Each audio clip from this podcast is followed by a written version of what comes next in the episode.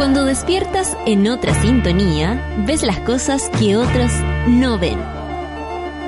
Si a veces sientes que estás viviendo en Mordor, o como diría mi abuelita, te sientes como chancho en misa, este es tu lugar. Bienvenido al grupo de contención más diverso de la historia. Para ser parte, solo debes escuchar al resto, participar a tu manera, reír fuerte y comprometerte a buscar más misioneros para esta comunidad.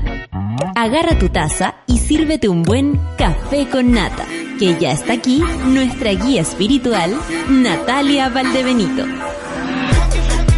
Buen día, monada hermosa. ¿Cómo se encuentran el día de hoy? ¿Están ¿Están contentos? ¿Están contentas? ¿Están preocupadas? Yo les voy a compartir, estoy preocupada porque en mi casa, en la casa de mis viejos, el perrito está enfermito, la Pascuala, y, y bueno, ustedes sabrán, eh, más allá de que a mí me gusten o no los perros, en cómo esto se transforma en una, en una parte de la familia. Entonces, obviamente, sí me entristece que mi familia esté triste y que, por supuesto, la Pascuala ya no esté. No sabemos el desenlace, pero sí sé que está bien delicadita, así que obviamente amanecí pensando en eso porque yo no sabía, me informaron esta mañana. Y nada, ustedes me van a entender incluso más de lo que yo puedo entender esta situación. Estoy segura. Están por ahí monas, están por ahí monos. Estaba leyendo algunos de sus Twitter para saludar a quienes me estaban esperando del otro lado, mi querida Ale Joaquina, Caro Orellana, la Jerez Roxana, Fran el humano que va saliendo de, perdón, de su turno eh, en el hospital dice, saliente de turno, muerto de sueño, pero fiel a mi café con nata matutino y reponedor, como una cachita mañanera. Mira, el café con nata a la altura de una cachita mañanera. ¿Qué me decís? Bueno, eh, no sabía que podía hacer tanto por ustedes, amigos, pero la verdad es que me siento muy, muy honrada por lo que están contándome. Eh, ¿A quién más tenemos? A, Nic a. Nicoals. Hoy será un buen día, dice se estrenó hoy Homecoming, la película del Coachella del 2018 en Netflix y el álbum en las demás plataformas. Ah, tenemos estreno el día de hoy con Beyoncé y todo. Eh, esto es un documental, la muestra ella, ya, ya salió un documental de Beyoncé, ¿cierto? En el que salía ahí como, como ella era jefa y todas las cosas, como, mm, cómo se hacía mm, valer también eh, con su eh, liderazgo en un equipo eh, humano enorme. Así que vamos a ver lo que lo que nos trae. Desde las 8 esperando café con Caro Pez, no seas así. Dice que está haciendo eh, aseo como buena mona soa. Muy bien, Caro Pez. Haga el aseo, limpie la casa. Esperamos ayudarte para eso. Hoy amanecí más contento que la chucha. ¡Qué bueno! Transmíteme esa alegría, medalla. Regálamela un ratito. Hola, monada, dice la Cami Aguilera. Hola para ti también. Y mira. Eh, la revista Food Fem, que es una revista, la hablamos aquí de fútbol, dice la seleccionada chilena Karen Araya, está nominada Mejor Jugadora de la Jornada por la Primera División de España.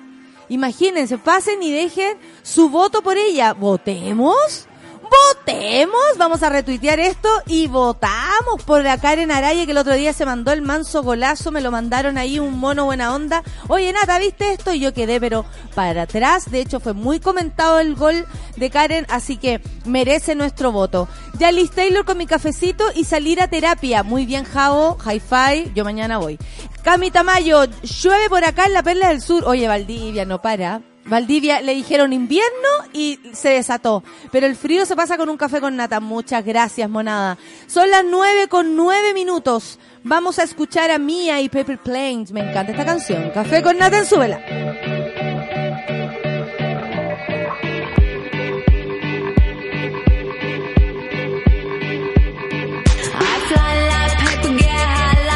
If you catch me at the border, I got visas in my name. If you come I get one in a second if you wait. I fly like paper, get high like planes. If you catch me at the border, I got visas in my name. If you come around here, them all day.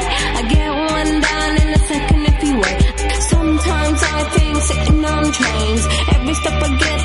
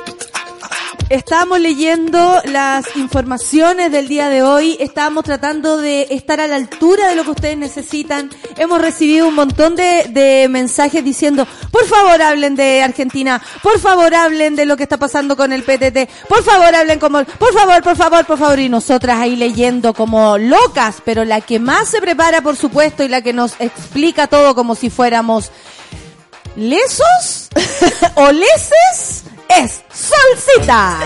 ¿Cómo está ahí? Bien, amiga. Oye, tenemos hartas cosas que explicar. Ay, Dios mío, tenemos tanto. Mira, yo voy a pensar, eh, voy a empezar solamente con lo que a una le toca. Ya.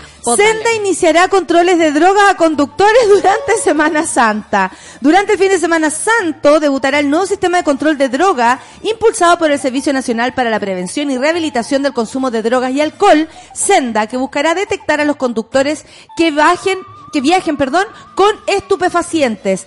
Miren, todo lo que yo pueda decir no sirve de nada. Yo, eh, obviamente digo, oh, ¿qué voy a hacer? Voy a tener que sacar todo lo que tengo. Ya, ok.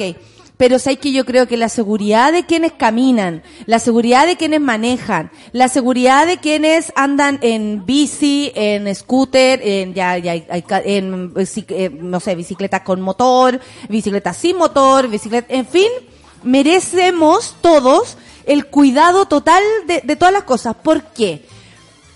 Resulta que uno no, no es difícil enterarse la cantidad de accidentes ya que hay. Por ejemplo, si uno escucha la radio de los Pacos, uno dice, oiga, hay accidentes. El otro día, te juro que me divertí escuchando la radio de los Pacos porque buena y habían demasiados accidentes. Sí. ¿Ya? Una cosa es tener un accidente y lo otro es lo agregado.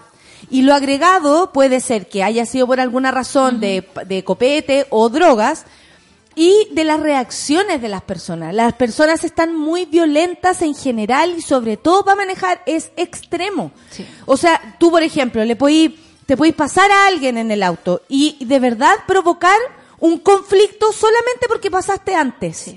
La gente está enardecida. Yo he sabido de cosas que han pasado últimamente con gente cercana y me llama la atención cómo la- las personas de verdad andan drogadas porque o si no no se entiende que tú te bají con un bate de tu auto para defender un semáforo en rojo. Sí, es súper loco. Porque Yo- eso es, no, estáis defendiendo más. Y es un semáforo en rojo. Yo que camino caleta, peleo con los autos todos los días porque se me tiran encima en mi verde para llegar al próximo rojo. Yo digo, Exacto. loco, podríais tomarte dos segundos, llegáis perfectamente y esperáis el rojo tranqui. Entonces yo creo que esto también gobierna al menos ese ese sentido de las cosas, el que la el que las personas anden tal vez pensando en no andar tan locos tres de la tarde con anfetas, porque esto dentro de las sustancias que se, se pueden sancionar se- destacan la cocaína, marihuana, opiáceos, metanfetaminas y las anfetaminas en caso de que quien conduzca las presente en su organismo. La iniciativa comenzará el 18 de abril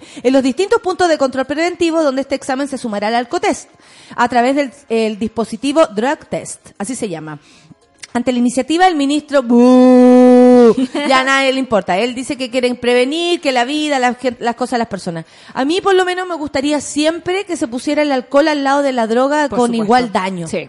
O sea, se han hecho tantas cosas respecto a la- al, al alcohol, la ley Emilia, porque han sucedido muchas cosas por culpa del alcohol, cámbialo, por culpa del alcohol, eh, que honestamente uno dice, bueno, tendrá que suceder algo también con, eh, con las drogas. Es como, ¿por qué no?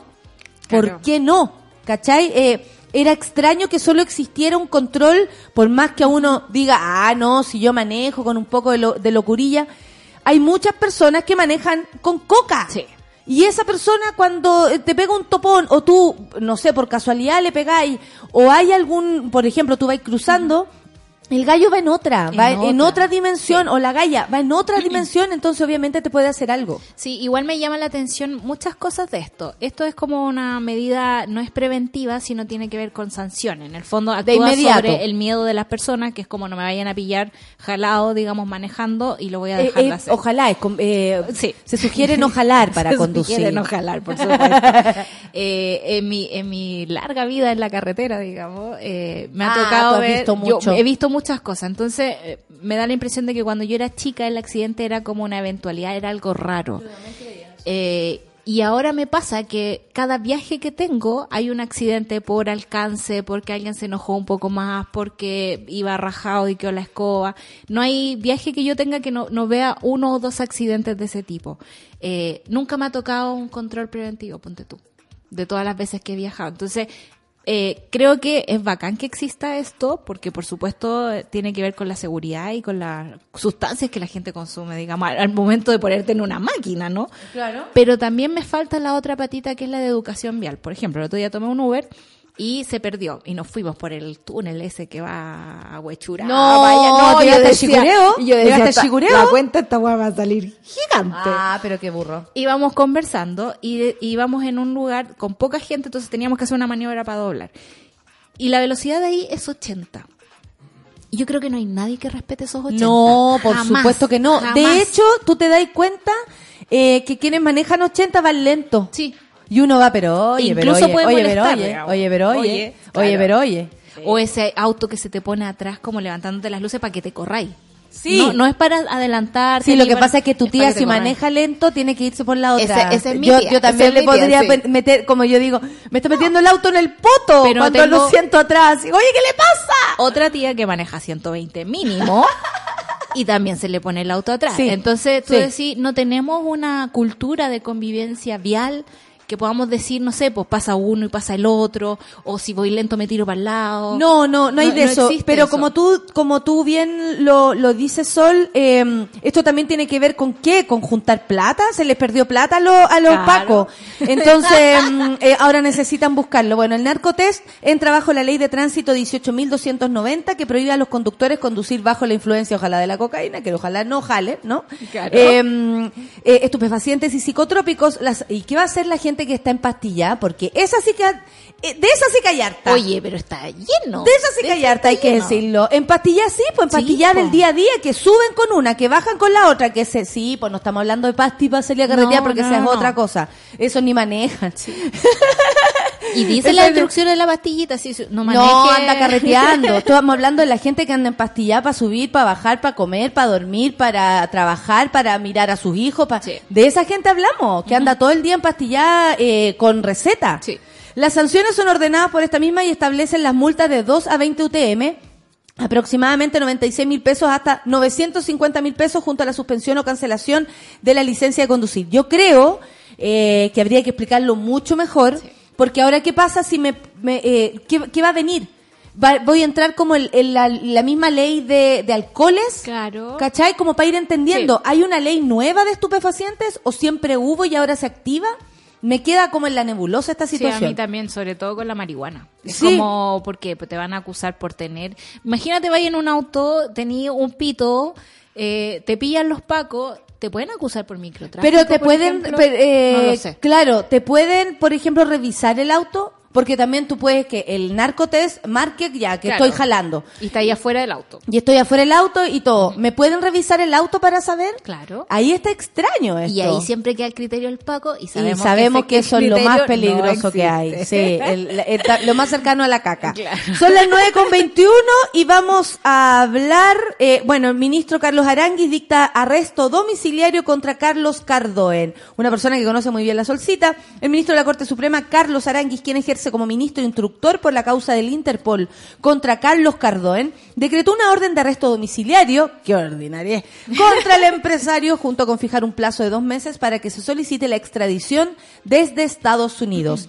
Tú escuchaste las transmisiones de lo que pasaba en Santa Cruz, Claro. que es como son como un vocero de, de Carlos Cardón. O sea, todos le chupan algo a Carlos Cardón en Santa Cruz. Y lo digo sin ningún pudor ni vergüenza porque en realidad crecí con eso. O sea, los medios son serviciales. Yo escuché todo el verano, ponte tú, cómo él hacía lobby, como lo hace cada cinco años cuando se renueva, digamos, esta petición de extradición. Hace lobby y empieza a decir, bueno, esto es súper injusto, es un abuso de poder. Yo creo que siempre he estado dispuesto a la justicia y la justicia nunca ha hecho nada. Abuso de poder. Y esa es la frase que usa sobre todo en las declaraciones que hace su equipo de abogados ahora. Dar pronto término a No, este abuso, de poder. Exactamente. Eh, es súper loco Abuso que se esté poder. moviendo el asunto, porque el que ha abusado de poder es él. O sea, ha financiado las campañas de todos los políticos de Chile. Juan Pablo Letelier, que está metido en otras polémicas, ahora debería estar pero tiritando, porque en el fondo son ellos los que ponen esta eh, eh, eh, mociones de derechos humanos, porque está bajo esa categoría en el, en el Parlamento. Es como dentro de la agenda de derechos humanos vamos a hablar de los derechos humanos que se le están eh, perdiendo a Carlos Cardón. Es loco que esté pasando esto porque los lleva esperando 20 años. Y la prisión preventiva, digamos, me encantaría, no sé, prisión preventiva en mi casa es como yo tengo una cama, un living y los libros. Me muevo ahí. No, de Carlos todas maneras, eh, quedarse en la casa encerrado eh, sí funciona como, o sea, de que a ti que es como cuando te dicen ayuno. Claro. Te dicen que no puedes comer, te volvís loco. Te volvís loco. Pero Yo Carlos tuve un amigo que se hizo un, claro, Carlos Cardón tiene un patio gigante donde no tiene, tiene cinco fundos. Yo no sé pero cuál él, de todos él igual debe, debe sentir, a eso voy, que está preso Sí. y por eso acusa de abuso de poder. Tuve un amigo que se hizo un tratamiento, hola Seba, y se tuvo que quedar varios, eh, que unos tres días y un Ah, color, no, pero era arresto domiciliario. Y yo todo el rato, pero bueno, si son tres días, daría un ojo por quedarme tres días en mi casa, Igual. te lo juro. Y es como, no, es que mira, tengo que, eh, es que lo que pasa es que no pasa nada. Y es porque, porque te dicen que, te- que no puedes salir y de inmediato tu corazón siente que quiere escapar. Claro. Ese es el punto. Por eso funcionan también este tipo Sí. de cosas y él siente que es un abuso de poder. ¿Es poco? Sí. Sí. Eh, ¿Es cariñosa la web? Sí.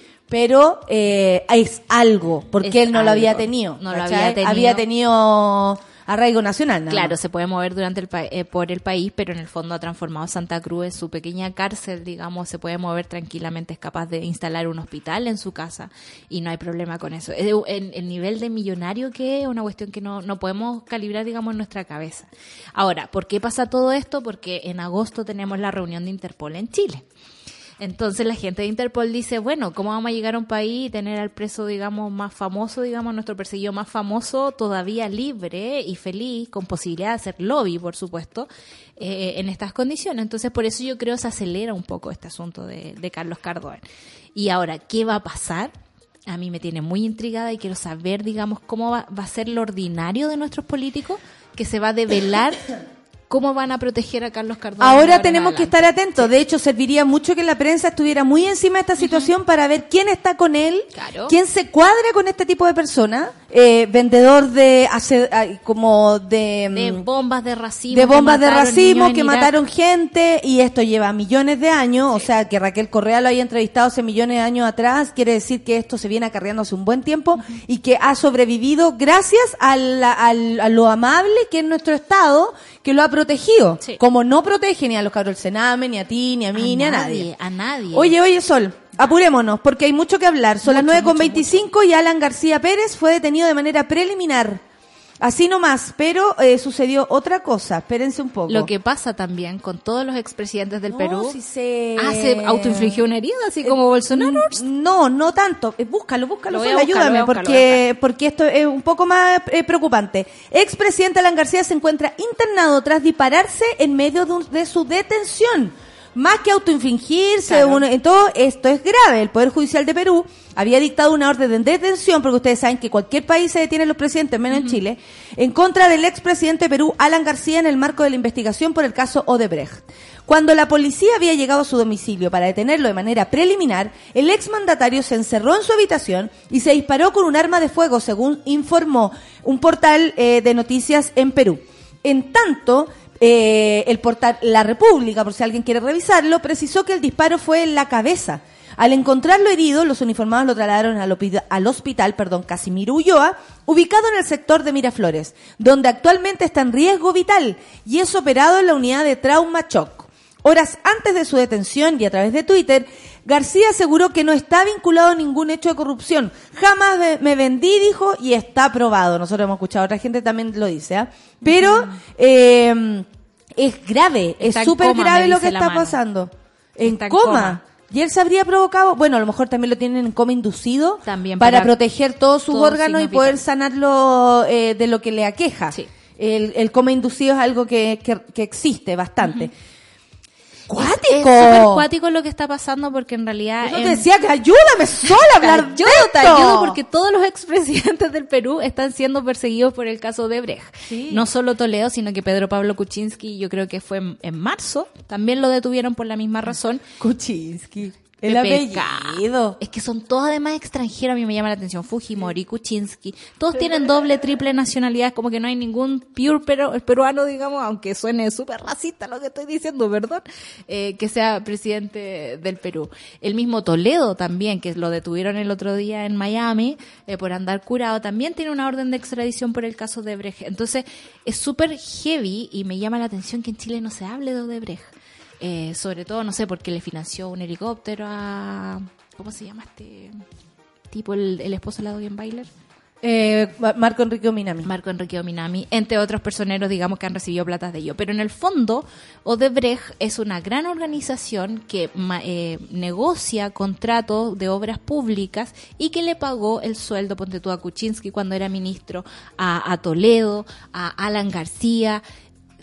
Eh, eh, Es increíble el- el nivel de tentáculos que ha, que ha podido enterrar, digamos, Esa es la en corrupción nomás, y uno trata de buscarle explicación a esto y es como el sistema se corrompe a tal punto Claro. que son los presidentes quienes más deberían ser eh, ejemplos de probidad quienes tienen más dificultades. ¿Por qué? Porque autorizan proyectos eh, donde están todos eh, mojados. Claro. Eh, porque se hacen cosas que lo único que, eh, que, que ganan plata son ellos y tres empresas más. Lógico, o sea, el mundo está funcionando de ese modo. Es lógico que si hay una ley que funciona de manera correcta, esto se va a solucionar así. Claro. Que ellos no lo acepten y se disparen en el pie, eso es otra cosa. Es otra cosa, pero no sé, no se han protegido tanto como en Chile, por ejemplo, cuando, por ejemplo, tenemos a este, el, ¿cómo se llama? El, el fiscal Guzmán, que ahora es el nuevo secretario del Estado, del Senado, eh, que le promete a los políticos que él a los ver, va pero a hablemos de, esa historia, Sol. ¿Dónde, dónde la tenemos? Está en la Porque tercera. Ah, bueno, en la poco- tercera no dice nada, por supuesto. ¿Por qué? A ver, pero ¿de qué se trata? Básicamente es un tipo que viene corrupto, digamos, por todo el caso de Rancagua, es un protegido de allá, es alguien protegido por el fiscal Abbott también, eh, es parte de todo este grupo de, de, de- de fiscales que están prometiéndole a los políticos protección.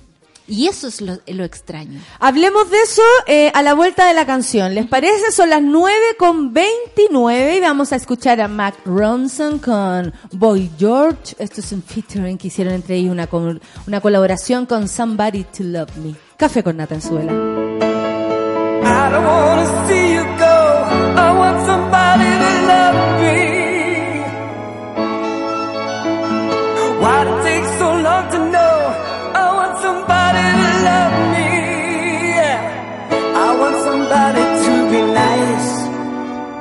See the boy I once was in my eyes.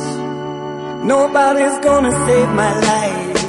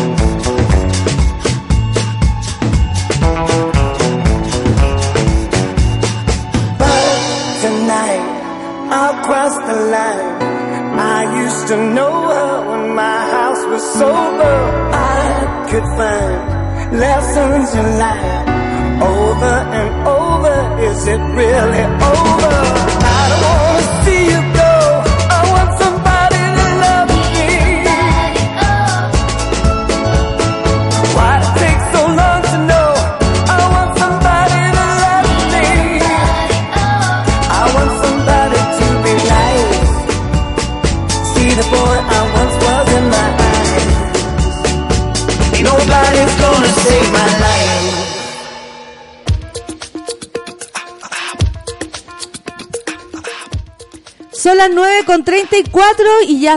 Or- eh, eh, expliquemos, expliquemos quién es el fiscal Raúl Guzmán. Resulta que ayer había toda una escandalera porque este señor se asoma por el Ministerio Público y asumirá sus nuevas funciones en el Senado en mayo. Raúl Guzmán Uribe, 51 años, egresado de Derecho de la Universidad de Chile, alumbrate un poco, es el fiscal que desde hoy, ayer, dará giro radical en su carrera.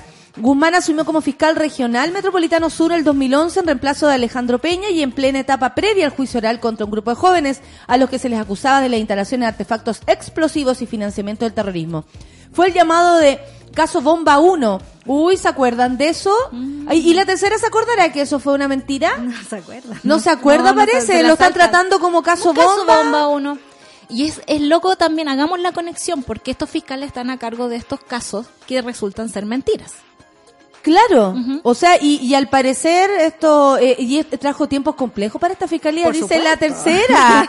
Mira, debido a que todos los imputados fueron fueron absueltos, por supuesto, un año después en el tercer tribunal oral de Santiago. Tampoco dice por qué.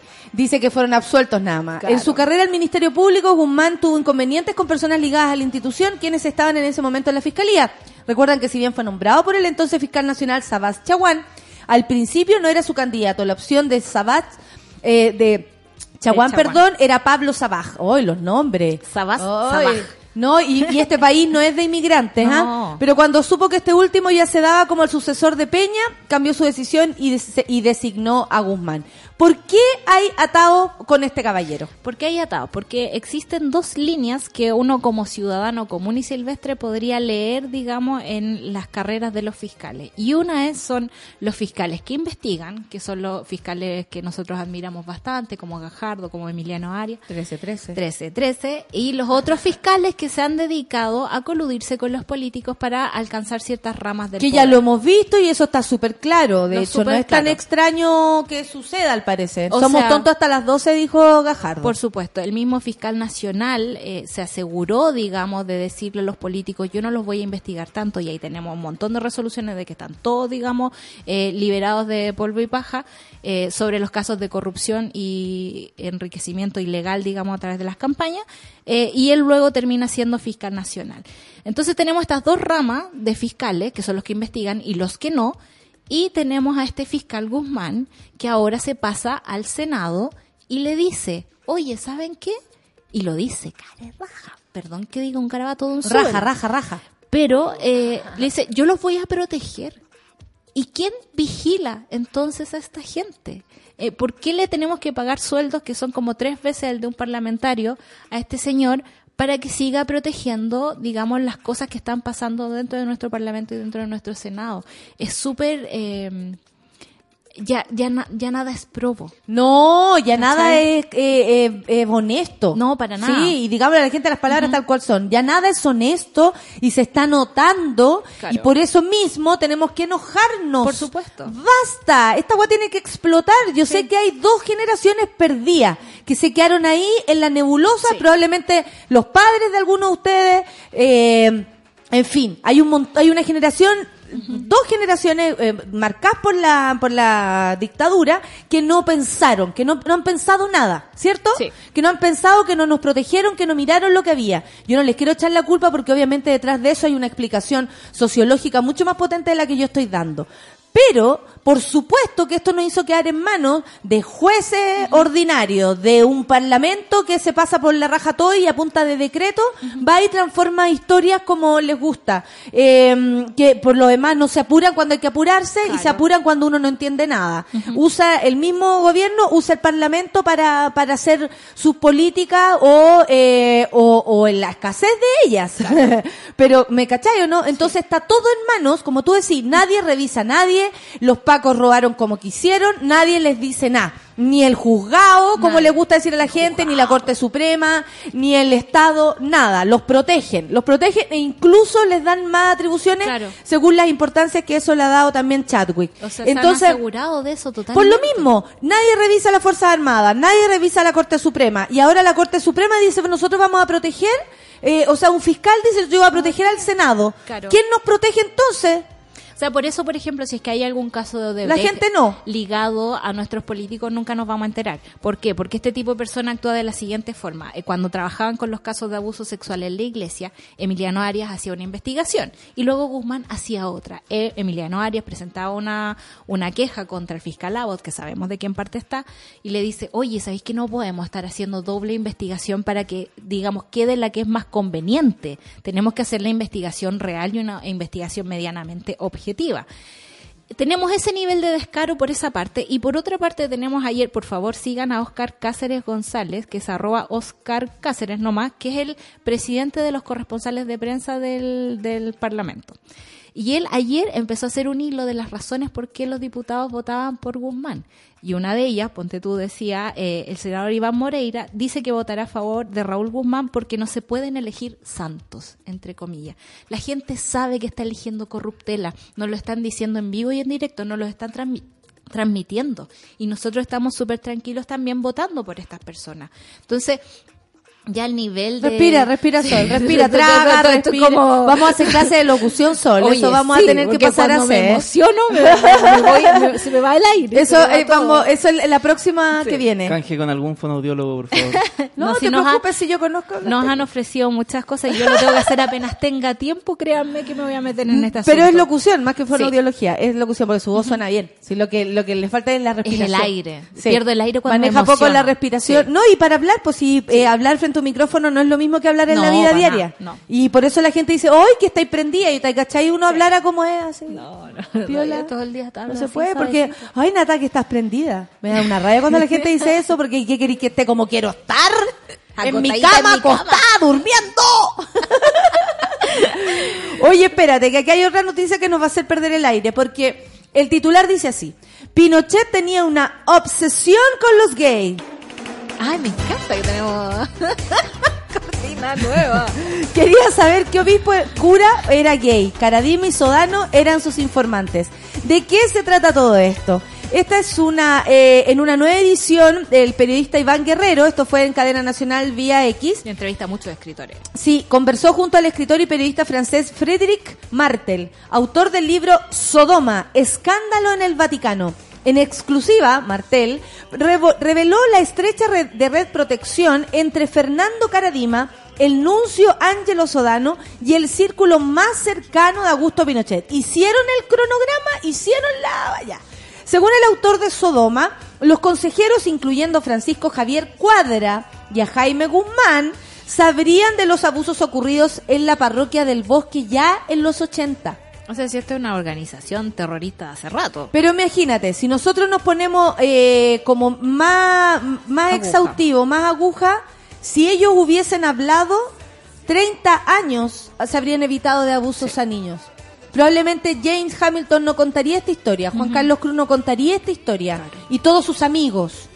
¿Me encachai o Sí. no? O sea, si ellos de verdad sabían todo lo que estaba pasando en una iglesia en Chile, en una iglesia en el bosque, que además le estaban toqueteando a sus propios sobrinos, nietos, amigos, hijos de sus amigos, porque estamos hablando de una iglesia que está en, un- en un súper buen ubicado lugar y que le dan todo el color con la alcurnia y la Claro. elite que tenía ir a esa iglesia. Porque también la tenía. ¿Cachai? Oh, la iglesia del bosque, como gran hueva. En referencia a otras iglesias que son como más penca. Claro. ¿Me entendió, no? Se habrían evitado 30 años de abuso si estas personas hubiesen hablado. A través de las entrevistas que hice, dice él, con archivos secretos del Departamento de Estado norteamericano, uno ve y lee que el nuncio Ángelo Sodano está mucho más ligado de lo que se piensa a la dictadura de Pinochet. Él está comprometido por lo menos con seis personas muy cercanas a Pinochet. Sergio Rillón, un hombre de Pinochet, Rodrigo Serrano Bombal, eh, aquí lo ponen como no, que no se sabe quién es, Osvaldo Rivera, Francisco Javier Cuadra y las otras personas son Jaime Guzmán, Enrique Arancibia Clavel. Estos seis cercanos o consejeros de Pinochet, la mayoría son homosexuales, eso lo dice ella, y tienen lazos sumamente fuertes con Sodano. Hay un misterio que devela, que develo en mi libro y ahora le pertenece ay, A los periodistas a los chilenos. periodistas chilenos. Oye, queremos leer el libro entonces, po? que se lanzó sí, ayer. por se lanzó supuesto. ayer acá. Bueno, agregó, Sodano estuvo al tanto, dice, y fue informado de los crímenes de Fernando Caradima. Él nunca participó de los crímenes, pero él sabía y protegió a Caradima, que a esta altura, y bien lo sabemos, es lo mismo que provocar un daño tal como un abuso. Es permitirlo. Exactamente. Es apoyarlo. Sí. Es empujarlo. Es protegerlo. Es creer que está bien. Exactamente. Es imposible que los responsables que trabajan con Pinochet, que trabajaban, perdón, con Pinochet, en un sistema tan seguro como el que tenía Pinochet, era imposible que no supieran. Lo interesante y triste a la vez es que hay cuatro redes que van a proteger a Caradima. Pero primero tienes a Ángelo Sodano, los nuncios que son los embajadores del Papa, luego la red de Pinochet y sus agentes que sabían cosas. Pero también tienes al episcopado chileno, que desde esa época hasta hoy, incluso los cardenales Javier Errázuriz y Esati, también sabían, sin lugar a dudas. Es por eso que hoy día son interrogados. Además agregó, tenemos que poder entender y comprender las redes gay de Pinochet. Es una de las revelaciones dentro de este libro porque nadie había contado esto. Pinochet tenía una obsesión con los gays, quería saber todo, quién era gay, qué obispo, qué cura era gay. Caradima y Sodano eran sus informantes. Eh, informaban a Rillón, a Serrano, a Rivera, quienes también a Francisco Javier Cuadra. Probablemente también informaban a Jaime Guzmán, por las mismas redes que tenían. Era una manera de controlar y de quizás chantajear. Es extremadamente importante que esta historia se revele.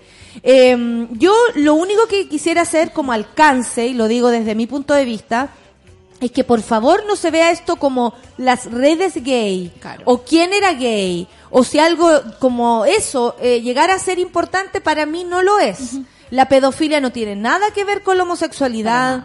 Jaime Guzmán eh, no tiene nada que ver eh, la constitución con ser gay. eh, no tiene nada que ver el régimen militar con esto. Claro.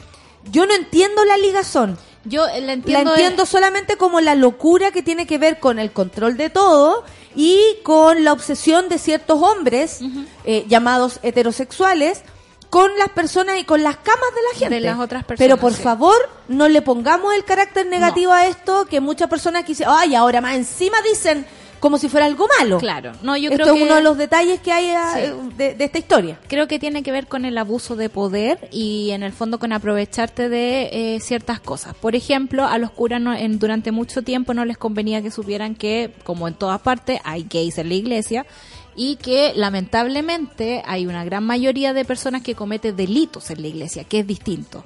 Como eso no se quería saber, eh, claramente prestaron ayuda al régimen militar y a la dictadura porque todos los casos de abuso de poder que hemos llegado a conocer ahora tienen que ver con la protección de ex agentes CNI, de ex milico, de ex gente que estaba metida en la dictadura y uno decía, ¿por qué los curas son amigos de estas personas?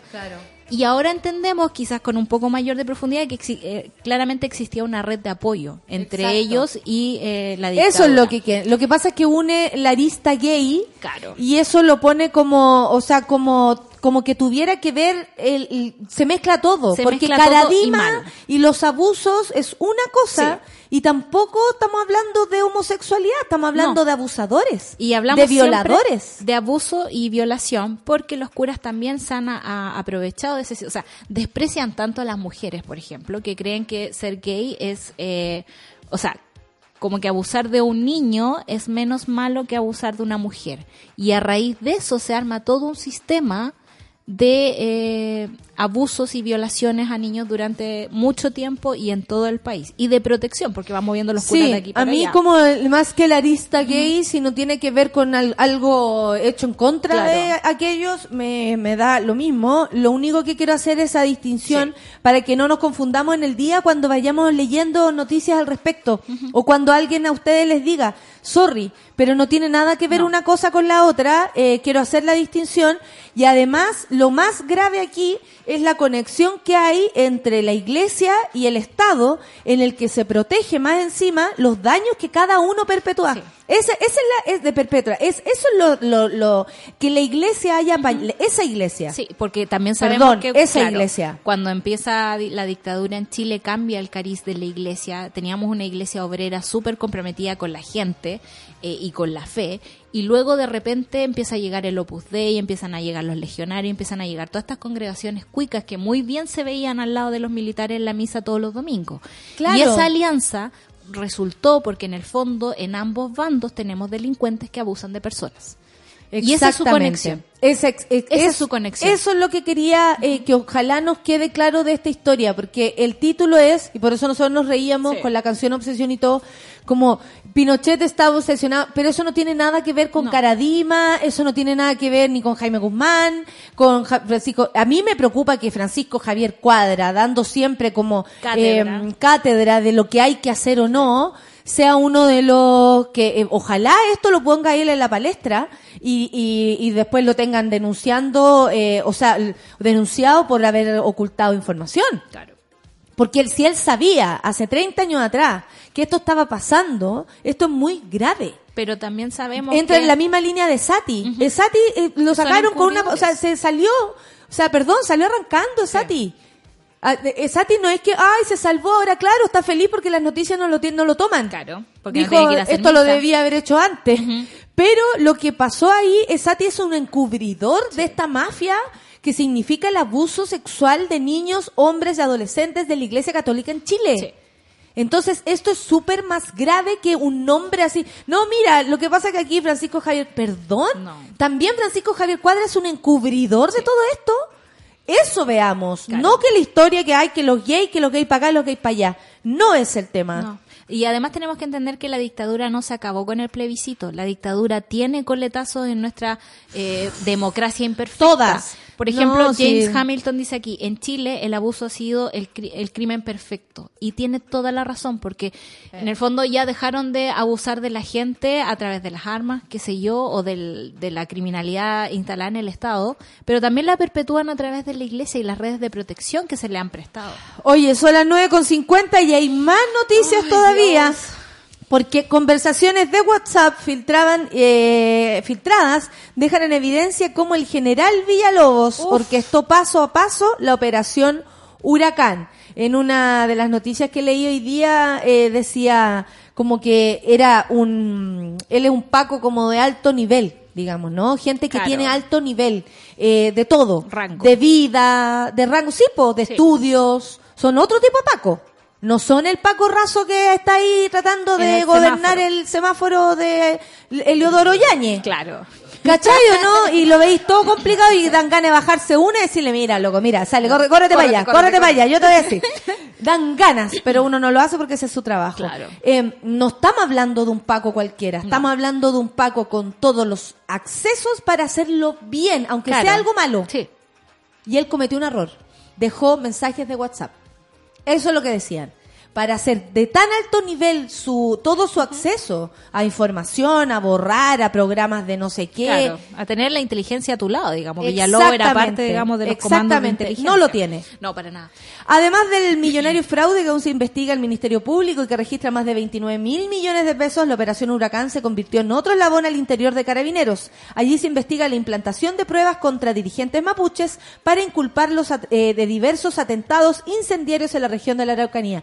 Eso es lo que queda clarito, clarito, clarito. Por ejemplo, eh, hay una información aquí. El 4 de abril, el general Villalobos le envió un WhatsApp al mayor Marín ordenándole que Smith, eh, ¿se acuerdan de Smith? Ese profesor, digamos, más chanta que de los. Ordinario. Bueno, eh, identificara al autor de un tuit que difamaba a la hija de la presidenta Michelle Bachelet. Eh, el tweet decía así, hija de Michelle Bachelet está de- detenida en, en Argentina por tráfico de drogas. Michelle Bachelet se comunica con gobierno argentino para resolver el caso. Eh, eh, Bache- espérate, difamaba que la hija de Bachelet va presa. Le escribió a Marín y le adjuntó un post del tweet, del tweet. Lo, lo que uno hace, Claro, pantallazo. pantallazo y te lo mando. El que afirmaba que la hija de la mandataria, como yo decía, iba presa por drogas, lo cual era una noticia falsa. Un día después Marín le responde, Patricio Marín, ¿está listo? Ya sabemos de dónde salió. Bruno Villalobos dice, ¿de dónde? Marín, del, del diario La Segunda, mi general. En los mensajes apuntó una periodista del Vespertino como autora de las publicaciones, pero ella misma lo terminó negando. Situaciones así siguieron repitiéndose a lo largo del 2017. En agosto de ese año, las herramientas de Smith habían demostrado que funcionaban por lo que ya tenían 10 dirigentes mapuches radicales identificados para dar paso a lo que se de- denominaría como Operación Huracán. En el expediente policial se excluyeron mensajes donde asumen la autoría de diversos atentados incendiarios contra camiones forestales. Ahora uno dice, por eso no se queman camiones ahora. Claro. Ahora que está Chadwick, no se queman no se camiones. quema ningún camión. No se queman. Y cuando vinieron a hacer la protesta, los camioneros eh, que le hicieron, ¿dónde fue? Rodeando la moneda, Eh, amiga. No, no, no, eso fue cuando estaba eh, Bachelet. La otra que hicieron hace poco, que pararon un pueblo entero, eh, llegaron los pacos, conversaron con ellos y se fueron. Fue algo como simbólico, pero en ningún caso fue la arremetida que hicieron en contra de Michelle Bachelet. Hay que dejarlo clarísimo, Sí. ¿ah? porque esto también tiene que ver con colores políticos. En el expediente policial se incluyeron mensajes donde asumen la autoría de diversos atentados, como les decía. El listado incluía nombres como Héctor Yaintul, ¿se acuerdan?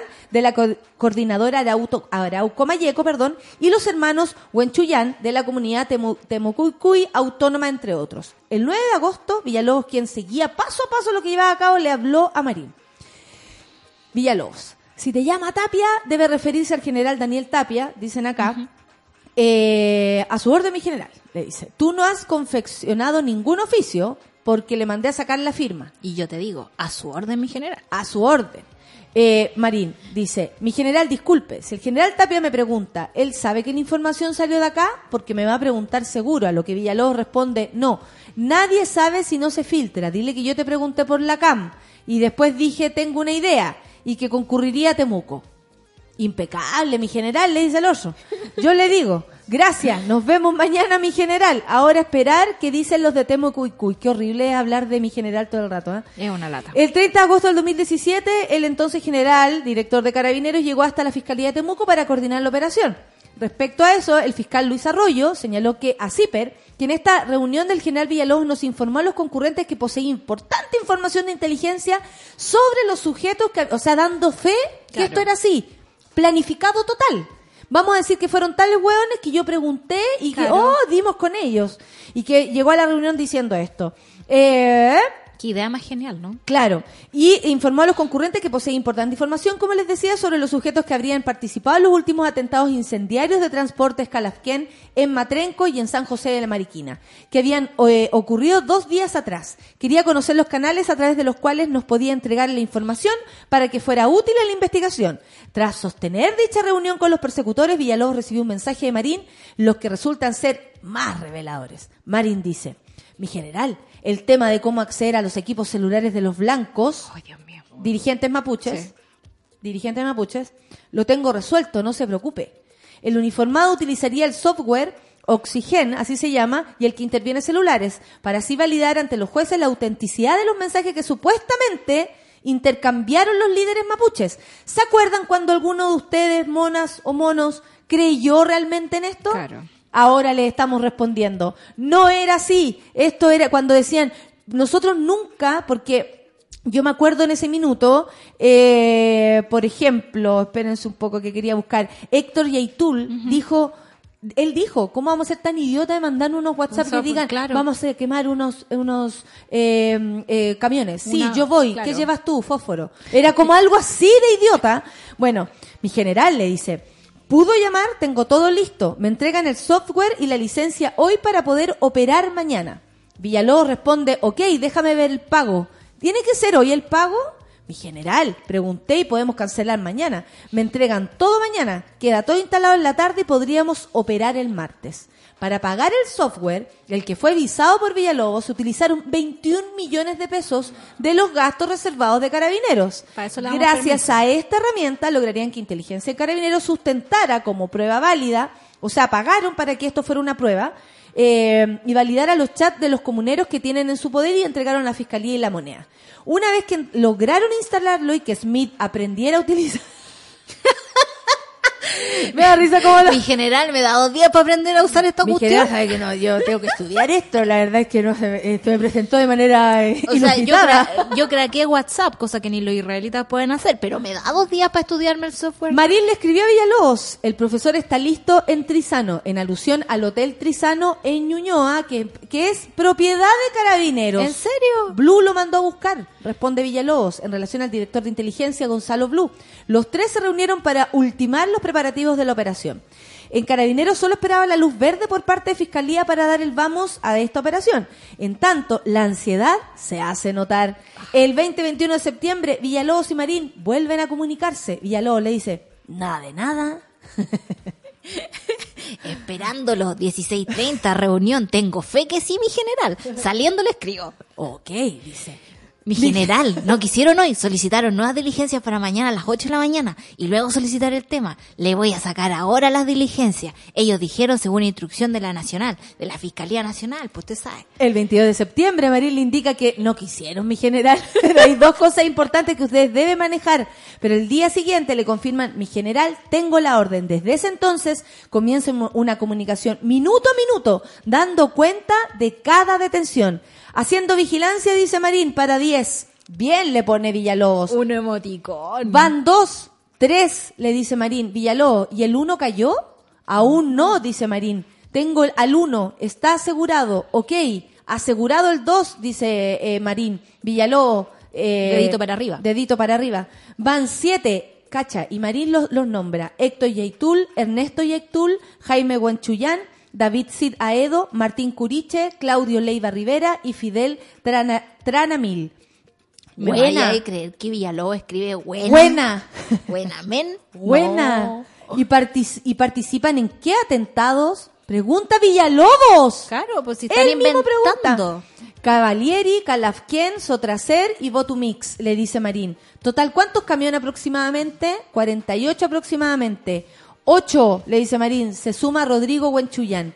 Todo lo que nosotros supimos hace un año atrás, donde estaba todo esto pasando, hace dos años, en el que se culpó a Héctor Yaitul, Sí. salió en todo lo, eh, su cara visible. Ellos decían, esto no es cierto. Y la opinión pública no les creyó. Y la prensa, que hoy día, eh, por suerte, muestra esta conversación, recién dice, ah, Era parece que era, parece que era mentira. Y lo más terrible es que no les parece grave que nuestra policía ocupe recursos del Estado para inventar operaciones e incriminar a personas. Esto si no es un operativo, digamos, digno de la dictadura, no sé qué diablos es. La Y no sé por qué nadie hace nada. La cagó. De verdad que sí. Son las 10 con un minuto. No les pude contar la conversación entera, pero Está en el Zipper. fondo está en Zipper y también está en otros medios de una manera más fácil que leerse. Zipper.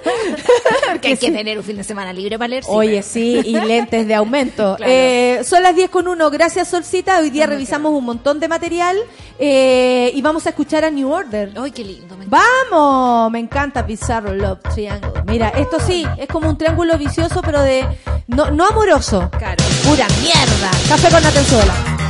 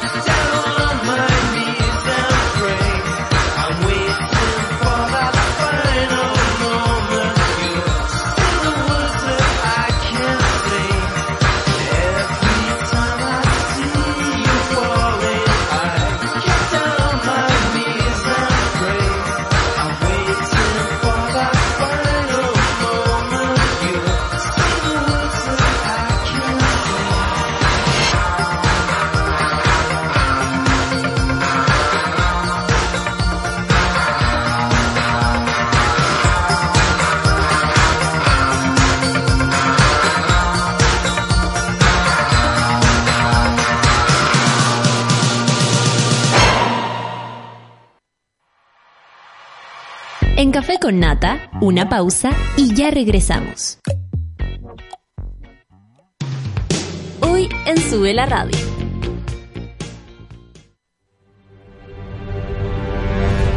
De lunes a viernes, a las 11 de la mañana, Rayen Araya lidera Super Ciudadanos, un grupo de opinantes movidos por la desigualdad social. Super Ciudadanos, hoy a las 11 de la mañana y cuando tú quieras en formato podcast, solo en subela.cl. Tómate un break al mediodía y engaña la tripa junto a Isidora Ursúa y Eleonora Aldea. Porque en Caseritas conversamos, echamos la talla y planeamos un mundo mejor. Siempre con amor. Caseritas, de lunes a viernes al mediodía en Sube la Radio. En otra sintonía.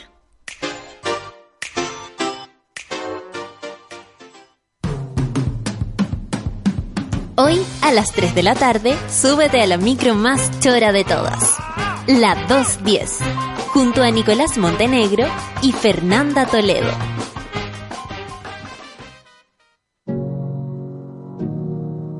Hoy a las 6 de la tarde, escucha El amor según. Camila y Vicente Gutiérrez te ayudan a entender cómo aman los ídolos de la música y tú mismo. El amor según. Escúchalo cada miércoles a las 6 de la tarde y cuando tú quieras en formato podcast. Solo por subela.cl. Porque nos conectamos con el planeta y somos ecoresponsables, promovemos prácticas sustentables para que tengas a diario una taza de café con un sabor 100% orgánico, libre de pesticidas, químicos y fertilizantes. Un sabor puro e inigualable. Disfruta de la naturaleza y sus bondades. Vive la vida que amas. Vive cada momento. Marley Coffee te desea un gran día. Alegra tu día con Marley Coffee. Un recuerdo. El sexo es malo. Por lo menos para Sofía y las demás niñas de su edad. Eso es lo que les han dicho. Que el sexo es de los otros, no de ellas. La buena educación de Amanda Teicheri es una novela emotiva y profunda. Dos compañeras de colegio que a través de sus relatos cuentan la historia de una clase, de una noción de familia y de un país fracturado socialmente. Con Grupo Planeta te invitamos a leer La buena educación de Amanda Teicheri, una novela de la colección MC Contemporáneas, un sello de literatura para mujeres. Encuéntralo en todas las librerías del país.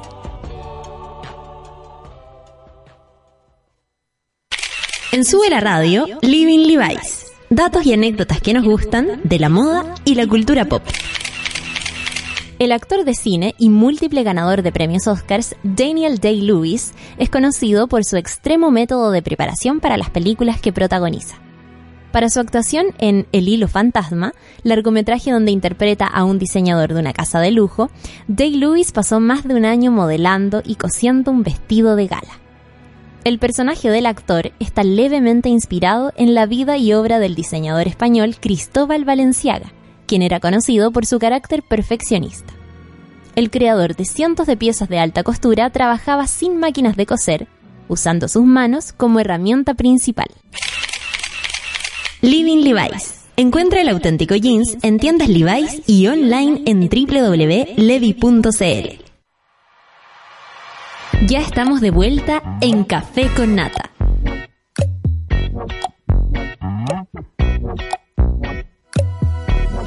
Llega el otoño, cambio de temporada y en Levi's ahora encuentras todos los modelos de tiro alto que nos encantan. Son los calzones high rise, hay rectos, otros más pitillos, otros con parches, otros destroyer, para todos los gustos. Y para hombre llegó una nueva de línea de jeans tupper que además se pueden utilizar con zapatillas y quedan con un look vintage noventero. Encuentra la nueva colección en tiendas Levi's y online www.levi.cl.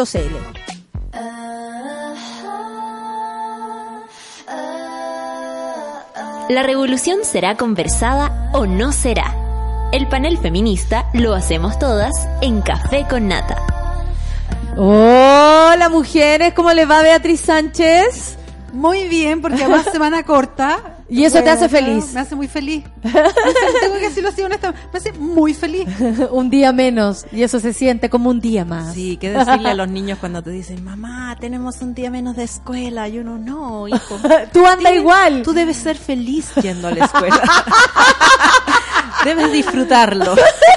y para adentro. Yes, Alejandra Matu, ¿cómo le va? Oye, eh, estábamos hablando con la Ale porque estuvo en la en el lanzamiento del libro Sodoma, que estábamos hace un rato también eh, eh, analizando a propósito de este de este gran titular que era Pinochet tenía una obsesión con los gays y a- entre medio se mezcla con Caradima, Jaime Guzmán, eh, eh, una mezcla extraña el titular, no creo que lo sea el libro. Lo digo por el titular, porque que uno queda como pensando, perdón, pero ¿qué tiene, qué tiene que ver la- lo, gay con Pinochet, por un lado? Pues, ¿Cuál puede ser el rollo también? Sí, da lo mismo. Eh, gay han existido eh, siempre, eh, por suerte, y, y, y con la arista como encubrimientos, Caradima, en la Iglesia Católica, en fin, ya sabíamos de esa colisión, pero bueno. En fin. Eh, Estuviste ahí, ¿cómo estuvo el lanzamiento tuve, de esto? tuve la- el honor de presentar el libro con Oscar Contardo. Ay, que imagínate la dupla esa, buenísima dupla. No vamos a decir lo que pasó después porque... uh, ¿Lo pasaron bien? Sí. ¿Estuvo buena la conversación? con- buena la conversa y el after. Excelente, muy bien. Estás como nueva igual, no se te nota nada. Sí. Eh, el libro eh, es un libro muy interesante porque eh, Frederick Martel no solo es periodista, sino que es sociólogo y es licenciado en filosofía, ciencias políticas y leyes. Por lo tanto, aborda el tema desde un punto de vista que a los periodistas nos pone nerviosos, porque eh, eh, a los periodistas nos gustan como ver los árboles, pero no el bosque. Entonces uno va un caso, lo documenta, lo presenta. Y eh, Frederick Martel va detrás de, del sistema. Claro, Él describe claro. un sistema. Y lo hace con, con, con muchas fuentes, pero además que también me parece muy interesante eh, poniendo su voz y sus impresiones eh, a medida que va, es también una bitácora de, de, de sus cuatro años investigando el libro y de las conversaciones que Ah, eso también lo tuvo hace interesante, yo me y de lo que observó Claro, Más entretenido. y es además declaradamente homosexual. Por lo tanto, él, eh, eh, eh, digamos, despeja inmediatamente esta, esta presunción previa que uno puede tener contra el libro de que es un libro homofóbico. ¿En serio? Sí. Como podría, podría, Podría por pensarse, porque, porque efectivamente él describe una red de poder fundamentalmente constituida por homosexuales en el Vaticano. Y es tan gay todo que parece eh, homofóbico. Y finalmente no, que uno podría hacer esa viene de ahí, lectura. Uno podría hacer la lectura de que, de que eh, está en el fondo acusando a homosexuales de proteger la pedofilia. Y entonces él aclara inmediatamente que esta red de protección que él describe muy bien en el libro no es eh, necesariamente eh, una red de protección de pederastas, sino que describe un mundo en que eh, la, la Iglesia Católica ha ido eh, eh, premiando y ascendiendo a cierto tipo de homosexual. ¿Cuál es este tipo? Es el tipo homofóbico hacia afuera, que se opone, que se opone al... Que se atreve como a ir a, en esa impronta, como a decirlo públicamente. Lo- va, va en contra de la homosexualidad de los demás, por supuesto. Claro, claro. Condena la homosexualidad, condena a la mujer, condena la pastilla. Es el- el- el- el- la caricatura de los monseñores que hemos tenido aquí que, eh, digamos, en el plano moral eh, son eh, ultraconservadores. Claro. Sin embargo, en su vida privada, y eso es lo que, digamos, revela él, tienen una vida bastante disipada y homosexual. Y ese sería como el, el interesante de estos seres Es- humanos. como- Exactamente, esta, esta esquizofrenia que él describe eh, eh, y que se, que, se com- que se comporta como una cofradía y a la que la revelación de su secreto él la que más caro lo pagaría, ¿no? No son homosexuales asumidos que quisieran que la iglesia reconociera la homosexualidad, al revés, se oponen a cualquier atisbo de, de, permitir eh, todas las preferencias sexuales porque se sienten en peligro. Y en ese contexto de, de autoprotección, de no querer salir por ningún motivo del closet porque tienen un discurso totalmente contrario a, a su vida íntima, que se odian a sí mismos, que digamos Sí. tienen una- un poquito de problemas estos señores, ese es ese mismo aparataje es el que ha encubierto todo tipo de abusos, porque se produce ese ese Esa disyuntiva, como Eh, esa, esa como mentira, negociación, esa negociación. esa, negociación. Yo sé Claro, de el ti, secreto. tú sabes de mí, yo sé de ti y por lo tanto aquí nos protegemos todos. Ese, ese es el, el, el- como la columna vertebral de, de este libro y está, eh, em, como digo, no está escrito en, eh, eh, en, en la ortodoxia periodística que uno está acostumbrado a ver, eh, pero a mí me parece que es un libro muy interesante porque aborda eh, eh, eh, el sistema, la estructura, cómo se comportan, cómo cómo se cómo ascienden y los poderes que se han eh, ido Y creando a cómo se partir utilizan también y cómo se eh, utiliza esas fobias, eso, esa eso- fobia para lo eh, social, para como, lo social. como el, el, el- el- el escándalo social se utiliza como, como amenaza, en fin. Ahora, es lo que es la unión que hay de Ahora, esto eh, a con lo- Pinochet. a lo- Ahora, claro. él cuando cuando Con trata la, con la Bea estamos así como... oh. Cuando trata de Chile aborda el tema de eh, del poder que tuvo y que todavía tiene eh, el nuncio Angelo Sodano. El nuncio para que la gente que no digamos no, no necesariamente tiene por qué Angelo conocer Sodoma, a esta An- altura, ¿no? Angelo Sodoma. Angelo Sodoma. Angelo Sodano es el embajador del Vaticano en, en un país y él era el embajador, fue el embajador durante casi toda la dictadura en Chile y luego los nuncios que vinieron los nominó él porque él después ascendió a secretario de Estado, fue canciller del Vaticano, es una autoridad muy muy importante. O sea, son las personas que ascienden además en sus rasgos. en Que sus ascienden rangos. y hacen que asciendan los demás. Claro. O sea, todos los todas Se las- hacen de poder. Todas las nominaciones de obispos, incluso sacerdotes que ocurrieron en Chile desde los 70 en adelante tienen la firma de Angelo Sodano. Eso explica tantas Eso explica, cosas, ¿no? eso explica muchas cosas. Angelo Sodano era muy cercano a Caradima. Tan cercano que en la parroquia El Bosque había una habitación reservada para el nuncio que se llamaba la habitación del nuncio. Era una habitación para él. Entonces, lo que plantea eh, eh, eh, Martel es que además Sodano era muy cercano a, a Pinochet y a otros prominentes homosexuales que estaban en el círculo de poder de Pinochet y que presume, pero no lo puede probar, de que Angelo Sodano no podía ignorar lo que hacía Caradima y que no solamente supo, sino que permitió que siguieran ocurriendo. Es también en el libro, a través del libro, aparece Angelo Sodano en muchos capítulos como él participa activamente de todas estas movidas que hacía la iglesia de sacar a los curas eh, acusados de, de un delito o, o sospechosos de abuso y se los llevaban para otro lado. Él era el que organizaba eso. ese, esa, esos movimientos y cada vez que le preguntaban por los abusos, él decía son puras habla- habladurías. Entonces él tenía una postura política sobre el tema, Claro. convivía con Caradima, era muy cercano a Pinochet y hasta a otras prominentes figuras. Entonces él dice, aquí había una red de poder de este tipo de homosexual, no de, no por supuesto que No, eh, el- el- Rolando Jiménez, por supuesto No. que no. El Lemebel, el cola, eran, como lo eran, conocemos. er- eran homosexuales que se odian a sí mismos, que, que son muy homofóbicos Y que son afuera, capaces de hacer y daño que son precisamente con lo que a ellos y les- para les pasa. mantener su secreto son capaces de Cualquier de cosa. cualquier cosa. Qué loco lo- la, la arista Caradima también encuentro en esto, porque obviamente nosotros eh, ya entendemos y gracias a, a, a esto, a, a estas personas muy valientes que hablan desde su testimonio, se ha descubierto o hemos dado cuenta de la casi que la mafia. Eh, Juan Carlos Cruz habla de la mafia. Claro. Eh, eh, James Hamilton habla de algo sistemático, de una protección total. Sí, James Hamilton lo ha dicho varias veces y en el relato de la, de la Alejandra a propósito del libro, eh, yo creo que queda súper claro, es la perversión eh, en, en tanto sentido. Claro. La perversión respecto a, una, a un tipo de iglesia y a otro tipo de iglesia, porque tampoco vamos a meter a todo en el mismo saco, pero en el fondo a lo que simboliza la iglesia y a lo que puede ser el poder en algún momento de la iglesia real. Eh, la perversión, además, en el tipo de triángulos de poder, por ejemplo. A mí, yo hay, hay una cuestión que se va repitiendo en esto y que tiene que ver con los casos masivos de abuso y de encubrimiento de abuso sexual y que tiene que ver con el poder.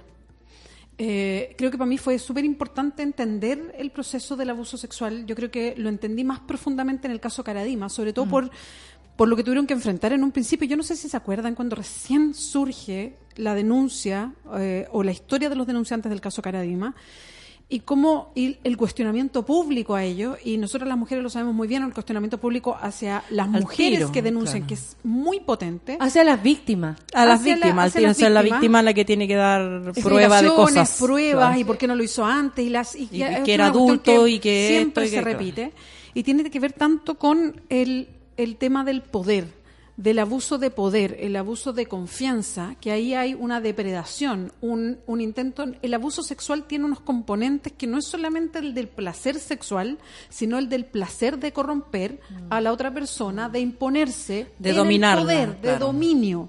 Claro. Hay un tema ahí profundo, entonces los círculos de poder que tiene que ver el, el abuso sexual a mí me impresionan. O sea, lo que está contando Lale a propósito del libro, que me parece súper interesante, porque habla sobre esta superestructura, que no es la iglesia por sí sola, que no es un sacerdote por sí No, solo. Claro, que no es, no, no es un recuento, de, de hecho los temas de abuso los da por sabido. Él, él, él, él se va a la descripción de este sistema y cómo opera cotidianamente. Y cómo se encuentra con otras áreas de la vida, si también es cierto. O sea, esto no, no, no reside solamente en un, en un área de la sociedad. Hay más gente que sabía al otro lado, Exacto. en la otra puerta, en la otra vereda. Pero ¿por qué no dijo nada? Porque hay, hay trenzas de poder. Sí, eso es súper interesante de ir descubriendo. Y que y, uno se pone a pensar así como ya en lo más pe- pedestre, como qué increíble que personas, que seres humanos, hombres en este caso, y hay que eh, destacarlo, porque son puros hombres, eh, eh, también... em, no sé, yo pienso en todo, por ejemplo, salen estos nombres Francisco Javier Cuadra, sale Jaime Guzmán, bueno, Jaime Guzmán ya no está, no lo Claro, podemos pedir ahora mucho. yo, yo creo que hay... hay Pero un- pienso en cómo se pudo haber detenido y 30 años menos de abuso. Tal vez Juan Eso Carlos lo Cruz no pasa por esto. claro. Tal vez eh, Oscar Cortardo no pasa por lo que pasó. Sí. Tal vez tanto persona que ha sido abusada se habría detenido. Sin embargo, se propicia, se, se, se embeleca. Es como se hacen mejores para que tú seas mejor abusador. Te vamos a tener todas las condiciones para que tú puedas lograrlo. Y también me llama mucho la atención el cómo el abuso, claro, de poder se hace un, un sistema de placer para muchas personas que entre, entre todos se juntan entre ellos y en base a cosas importantes para Chile, como la iglesia, que, ¿cachai? Que tiene que ver con lo espiritual, con el Estado, que tiene que ver con la necesidad. Se unen estas dos partes y hacen de ellos una fiesta y el resto sufre esta fiesta, po. Claro, Eso él, es él, él, él decía eh, eh, precisamente, eh, es imposible pensar en una sociedad donde nadie cometa abuso, ¿cierto? Por Eh, supuesto. que, un problema estadístico, va a ocurrir un abuso. Pero, ¿qué hace el que sabe de ese abuso? Si lo detiene, lo denuncia, lo acusa y hay un proceso judicial, se detiene el abuso.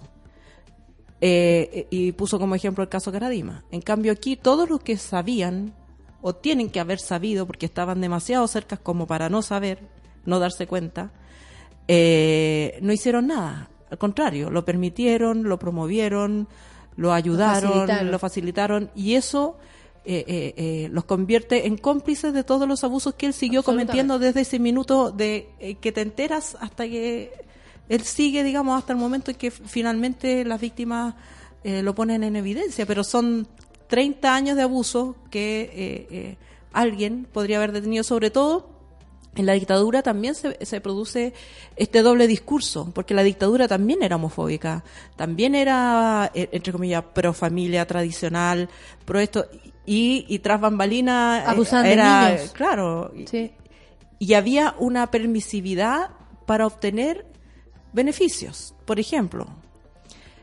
¿para qué le servía eh, a, a Pinochet la amistad con, con, Con Caradima. con el nuncio Eh. y con Caradima, aparte de muchas otras cosas, para enterarse?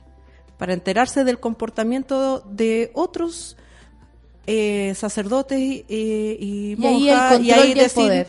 con una carpetita, llegar donde el cardenal Silva Enrique mire lo que sé de, De tal persona. de tal persona. ¿Qué vamos a hacer?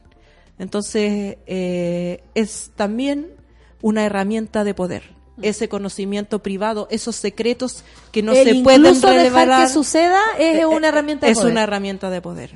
Y lo decía ayer citando, me parece que a Oscar Wilde, decía que eh, eh, todo en la vida es sobre el sexo, menos el sexo que es sobre el poder. Y que es- es, eh, está muy referido a lo que tú decías, porque en este caso los abusos no es solo no es solo una pervención, eh, digamos, psicológica, sino que tiene ese componente de, de, de, de depredador, de que Sí. yo puedo ejercer este poder y lo voy a hacer y voy a dar... Solo porque puedo. Porque puedo, porque puedo. Vea, eh, yo sé que te tienes que retirar a las diez y media, no vas a estar en la conversación con las invitadas, por lo, por lo mismo te quería dejar estos últimos minutos para que te los tomaras, para que descargaras, dijeras, hicieras, invitaras, no sé, lo que tú quieras. Sí, no, a mí me, parece súper interesante la conversa de, hablar sobre estos temas. Y lo decías tú, Natalia. eh, qué interesante hablar de las noticias por sobre lo que aparece en los medios Sí, habitualmente. sí, desarmar un veces- poco los titulares porque uno queda confundido y, y lo que más se confunde es la gente. Sí, claro. Y eh, los medios de comunicación, lo ideal es que pudieran entrar como en profundidad en muchos temas. No pueden por, por una serie de razones. ¿ah? No, es que, no es que todo sea como la teoría del complot. Yo no digo eso. En algunos casos sí. Pero no en todos, no en todos. Sino que las cosas van pasando una tras otra. Y, y es bueno detenerse en algunas cuestiones que cambian rumbos. O sea, cuando uno va mirando que hoy día hay un libro que se publica y todavía nos cuenta cosas de la dictadura que no sabíamos o que no sabemos, nos muestra cómo la historia reciente es todavía presente.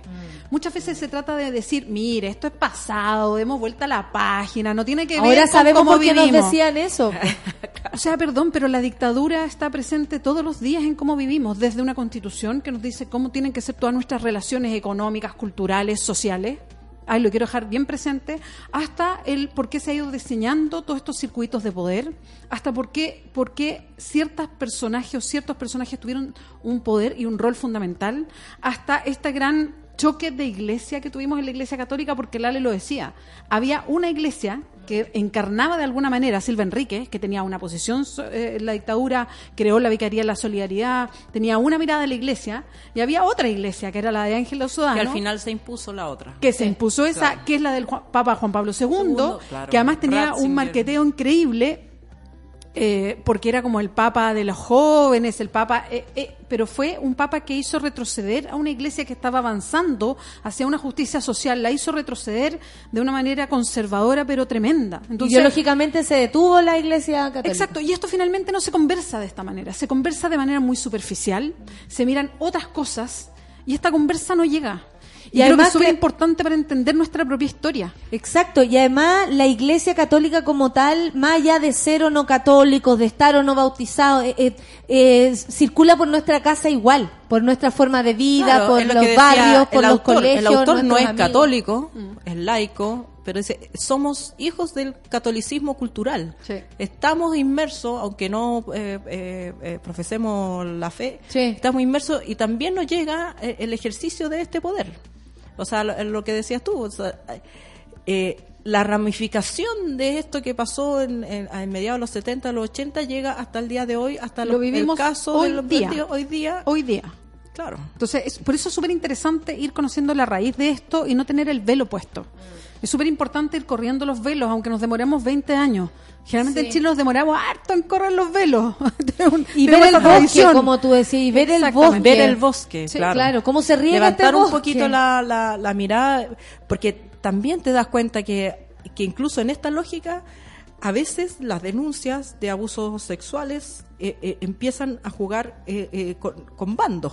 Claro. Sale un caso aquí, bueno, Claro. el otro bando tira otro caso allá. Y entonces, no, si no sabes estas raíces, no ves la, la- eh, las pugnas de poder que están ocurriendo. Y ahora también entendemos por qué Chile finalmente reacciona eh, frente a la noticia de un abuso tan eh, eh, juicioso como eh, pone el juicio en la víctima, porque nos enseñaron así, pues sistemáticamente nos dijeron que las víctimas eran las responsables de lo que les pasaba. Pero claro, y, y- y en cuestiones que a mí por lo menos me importan de, de mi propia biografía y mis propias luchas, por ejemplo. Claro. Yo que siempre he, estado, he sido activista por el aborto, por ejemplo.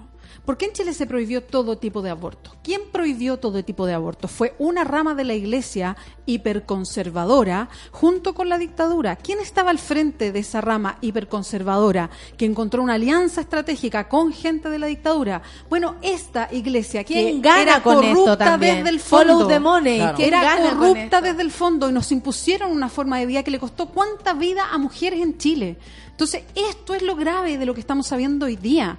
Entonces, tiene que ver con nuestra forma de vida. Te- esto se pagan consecuencias y se pagan vidas en mujeres mutiladas, en, en discusiones que no se dan. En Por niños que no han sido importante. capaces, o hombres ya grandes Claro. que nunca fueron capaces de decir me pasó tal y tal cosa. Y eso con un tema, Y nunca me defendí, y nunca me protegí, y siento que soy un hombre que vale menos porque no Por fui capaz de defenderme, y para el resto de tu vida, un hombre dañado. Porque eso es, es una cantidad de gente do- do- dolorosa. Dañada, claro. Oye, nos vamos a la, a la música, despedimos a la Bea, que Sí, tiene que... me ¿Para dónde te que a ir? Es que tengo pega y tenemos una reunión. Entonces, Ah, perfecto. Se va a una reunión. Nosotros seguimos con una importante invitada, súper contingente además. Vamos a escuchar Rosalía. Que le vaya muy bien, Beatriz. Sánchez. Gracias. Nos vemos el próximo Nos vemos. miércoles.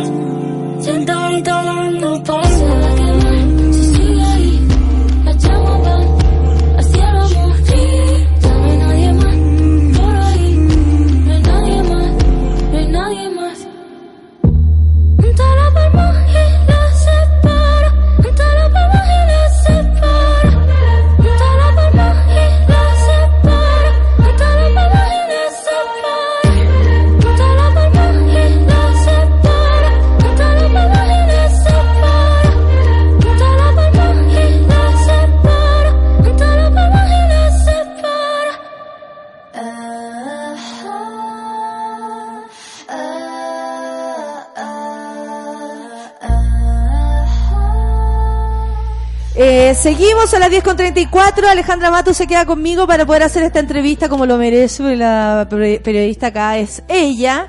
Y les, les cuento que estoy con Carla Toro, presidenta. ¿Dónde está Carla Toro, presidenta de la FECH? Y Catalina Castillo, vocera de Química y Farmacia en la facultad. Salude, por favor. No, no tema el micrófono, acérquelo.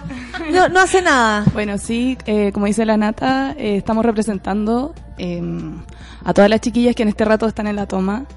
Eh, un saludo, por supuesto, que nos deben estar escuchando. Muy Vamos a contextualizar, porque además de saludar a las cabras en la toma, por supuesto, hoy, día se cumple una semana que la Facultad de Química y Farmacia en la Universidad de Chile está en toma. Recién una semana. Digo recién porque esto a veces puede ser para largo. Las principales razones son las respuestas insatisfactorias que la universidad tiene y tuvo eh, sobre las denuncias de acoso y abuso de poder contra los profesores Pedro Aguirre y Julio de la Fuente, quienes aún realizan clases. O sea, están ahí, adentro. Están en el espacio público, están en, en nuestras salas, están en los laboratorios. Entonces, la verdad es que no solamente nos afecta a nosotras quienes están denunciando, sino que a todas las personas. Contemos lo que pasó. ¿Por qué estas ¿qué- dos personas están... ¿Cuáles son los cargos? y- Exactamente. Claro, bueno, esto viene desde el año pasado, cuando eh, emergió todo el movimiento feminista universitario. Eh, nosotras también tocamos el tema dentro de nuestra facultad, algo que era impensado, porque no sé si se imaginan, pero una facultad de ciencias como que se creen que están lejos de estos temas de género. Tuvimos dos meses y medio de paro eh, y al finalizar, claro, pues teníamos estas denuncias a cuatro profesores, son cuatro los que están bajo un- una investigación. Y resulta que... ¿Cuáles son las denuncias? Principalmente son acoso sexual, comentarios misóginos, lascivos, miradas y lo más grave que encontramos es el tema de las fotos. ¿Quién es el profesor involucrado eso, con la cuéntanos foto? De, de qué se tratan las fotos. Bueno, eh, durante el paro, cuando estábamos formulando estas denuncias colectivas, eh, se nos ocurrió sapear al profesor Julio de la Fuente por Facebook y él tenía eh, un álbum público donde eh, era, bueno, estaba titulado Quimifonda, que es como un carrete que hacemos para el 18 dentro de nuestra facultad. Y eh, en ese álbum él tenía fotografías de alumnas, primero unas, unas piolas, así como que le había tomado una fotografía a una persona sin que se diera cuenta. Y luego cachamos que tenía fotos de traseros y, y los comentaba. O sea, y las tenía ahí como de exhibición casi y los, bueno, sus ayudantes como que comentaban de quién es este trasero y, po- los posibles nombres como de, de las chiquillas. Entonces, No, si era brutal. eso obviamente nosotros le tomamos un screenshot al toque, porque cuando esto se destapó, obvio que el profe se hizo el desentendido y sacó la, no sé, pues lo puso en privado, ¿cachai? Pero en ese rato estaba público. Y, y, o sea, menos mal que lo logramos rescatar porque ahora es uno de los fundamentos más tangibles que tenemos para poder atacarlo. Eh, bueno, nosotros a variar quedamos aquí como de una pieza escuchando. No, eh, eh, yo no todavía no no me dejo de sorprender, por suerte. No soy como los doctores que de tanto escuchar se, ya se pierden. Pero eh, lo que me lo que quisiera saber es por qué ustedes también, eh, por ejemplo, reclaman, lo dicen. Es más de una persona. Ustedes dicen que son aproximadamente cuatro tipos que están involucrados, cuatro profesores. Eh, ¿Y qué respuesta reciben? ¿Hay un protocolo? ¿Había un protocolo desde antes? ¿No se, Claro, no se es respetó? nosotras nos tomamos la facultad porque el tema ya era insostenible. O sea, el año pasado se abrieron los sumarios y el procedimiento, tanto eh, a nivel local de la Facultad de Ciencias Químicas como de la universidad, fue regular. Partiendo por las notificaciones de eh, las personas que estaban denunciando. O sea, eso no se hizo. Y ahora, bueno, acabamos de tener una reunión con Rectoría y nos reconocen que, que fue un error. Y ellos lo llaman error, pero para nosotros es una negligencia. O sea, es algo que no podemos pasar por alto. ¿Fue un error? eh, ¿Ellos no notificaron a los denunciados? No, ¿O not- no notificaron a la mayoría de los denunciantes. El tema de, de- de lo mínimo, o sea, de que ya se había abierto un sumario. Ah, ya, no les que- informaron que se había abierto un sumario y que a había un fiscal a cargo. Ya. Entonces, eh, como les digo, este tema empezó el año pasado y fuimos pacientes a pesar de, de todo. Y este año resulta que vuelven los profesores con más horas de clases, con menos flexibilidad para uno no topárselo, entre comillas, y con toda esta eh, actitud canchera de, de yo tengo todos los abogados, de que estas son unas cabras de mierda mentirosas. Entonces, obvio que, que a uno le hierve y, y había que tomarse, había, había que hacer algo ya. Entonces, los, los procedimientos como administrativos no estaban funcionando y además orgánicamente ya la revictimización era demasiada. Sí, y además que el problema que teníamos además con estos profesores era que las mechonas que estaban teniendo tres semanas de clase, los profesores le decían, pero acérquense, si yo no las voy a violar.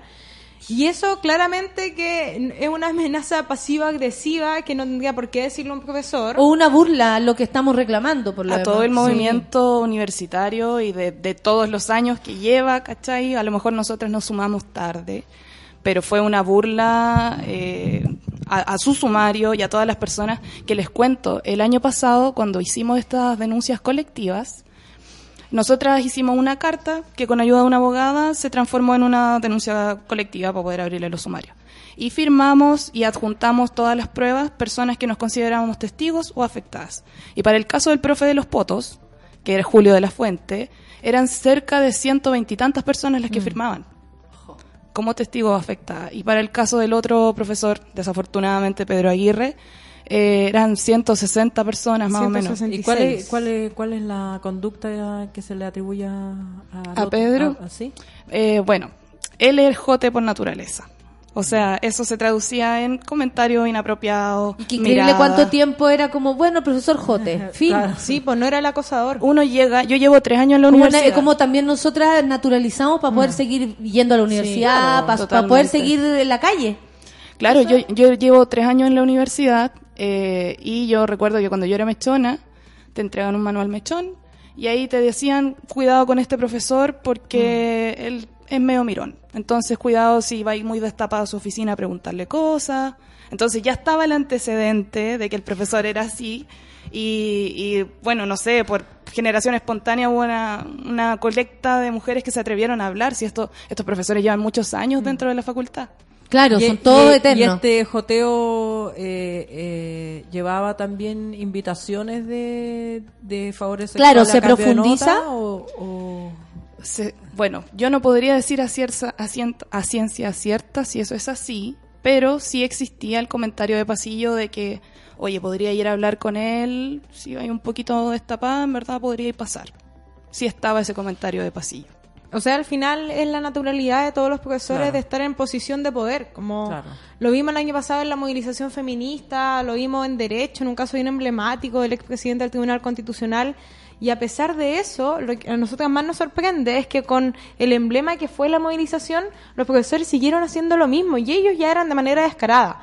Facebook, comentarios en el patio, ya ni siquiera sentían el temor de hacerlo, sino que Como ellos que finalmente es la resistencia de la que hemos validados. hablado, claro. Y se sienten validados también por, por lo que ellos mismos se transmiten a- hacia ellos mismos, porque Mm. está claro que están todos en contra, que ya está revelado lo que hacen, que ya, ya, ya está todo claro y aún así insisten. O sea, también hay una resistencia y abuso de poder frente a esto. Sí, pues cuando lleváis nueve meses en periodo de investigación, claramente de parte de las autoridades, tanto el decano como ahora de rectoría, que ya hemos estado conversando, porque ya la situación es insostenible. O sea, el día viernes nos reunimos con el decano y él nos dice, bueno, pero si ya esperaron un año, ¿qué les cuesta esperar una semana más para entregar medidas cautelares?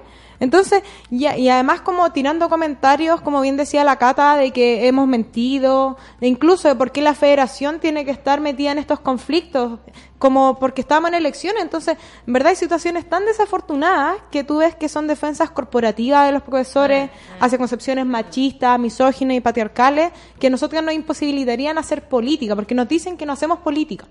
¿Cachai? Y eso nosotros vemos que es un problema bien grande de cómo ellos vieron la movilización feminista y esta defensa corporativa que están haciendo es el machismo, principalmente. Totalmente de acuerdo. ¿Hay alguna historia, eh, por ejemplo, alguna víctima de algo un poco más preocupante? No lo digo que lo demás no lo sea, porque tener un profesor sacando fotos a potos y después poniéndolo en Facebook, o sea, habla más de un infantilismo en él, una cosa que llama mucho la atención, diría yo. Oye, ese profesor tiene, ya es de la tercera edad, así, cuarta. o sea, es, es tatita. Eh, claro, claro, que peligroso, porque eso significa que una persona que a lo largo de su vida ha... 20 años. Eh, claro, Resulta no que- le, no le nació ahora esa conducta. Claro, digamos. ¿hay algún, ponte tú, algún caso que a ustedes las tenga más preocupadas? Porque aquí también estamos hablando de ponernos, de, de poner las cosas en la mesa y decir, ¿sabéis qué? Eh, hay un profesor así, este viejo viene hace rato de esta forma, este se- es como poner las cosas en la mesa y decir, vamos a aprovechar este momento de hablarlo y de poner protocolos que nos sirvan, de que ustedes nos escuchen, pero ¿hay algún caso que las tenga ustedes más preocupadas, por ejemplo, que haya que atender a una víctima en, en problemas que, que de verdad nos tenga de la facultad, digo?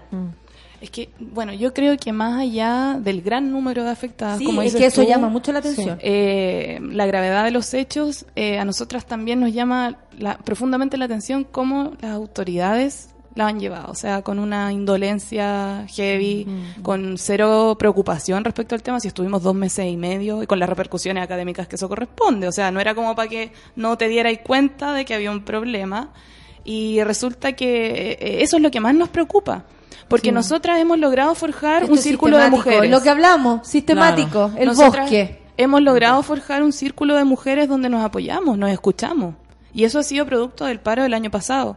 Entonces ya nosotras hemos distribuido un poco esa carga, hemos apañado a las compañeras que están mal, porque hay gente que está mal. Y, y ha sido pegado exclusivamente de nosotros, o sea, la universidad nos ha hecho cargo. Yo tuve también un caso de, de- de que yo sufrí abuso. Yo pedí ayuda a la universidad, la universidad no me la dio. Entonces, uno no cuenta con la institucionalidad, pero resulta que más allá de estas actitudes de mierda, es que no hay un, un cumplimiento de los derechos mínimos. Y eso es lo que estamos reclamando, porque ahora ya llevamos una semana, todo el mundo se escandalizó porque tiramos toda la prensa. Eso, ¿qué ha pasado ahora que deciden irse a toma y, y que ahí como que se les mueve el piso? Porque este señor está siendo nombrado acá, el señor Ibáñez, y, y, y bueno, le dirán, ah, una radio online, pero estamos trending topic, así que le debería preocupar. ¿Están haciendo ustedes público esto también por una necesidad? ¿Qué ha pasado desde que se fueron a, a toma? Mira, nosotros el viernes hicimos un punto de prensa. eh, además meti- nos metimos como fetch porque antes había un caso muy, similar, principalmente en la Facultad de Artes de la Chile, que es un emblema del acoso y del abuso. Pero a nadie le importan las artes en Chile, entonces da lo mismo que pasa allá.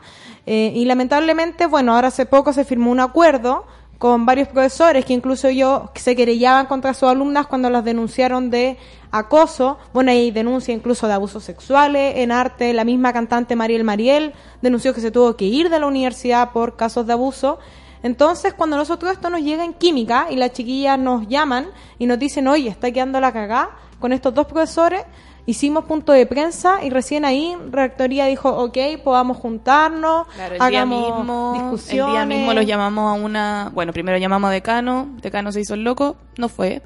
Por lo tanto, eh, llamamos a rectoría y la única posibilidad que tuvimos el día mismo en que dejamos la cagada con el tema de la prensa fue que fuera el prorector a conversar con nosotras.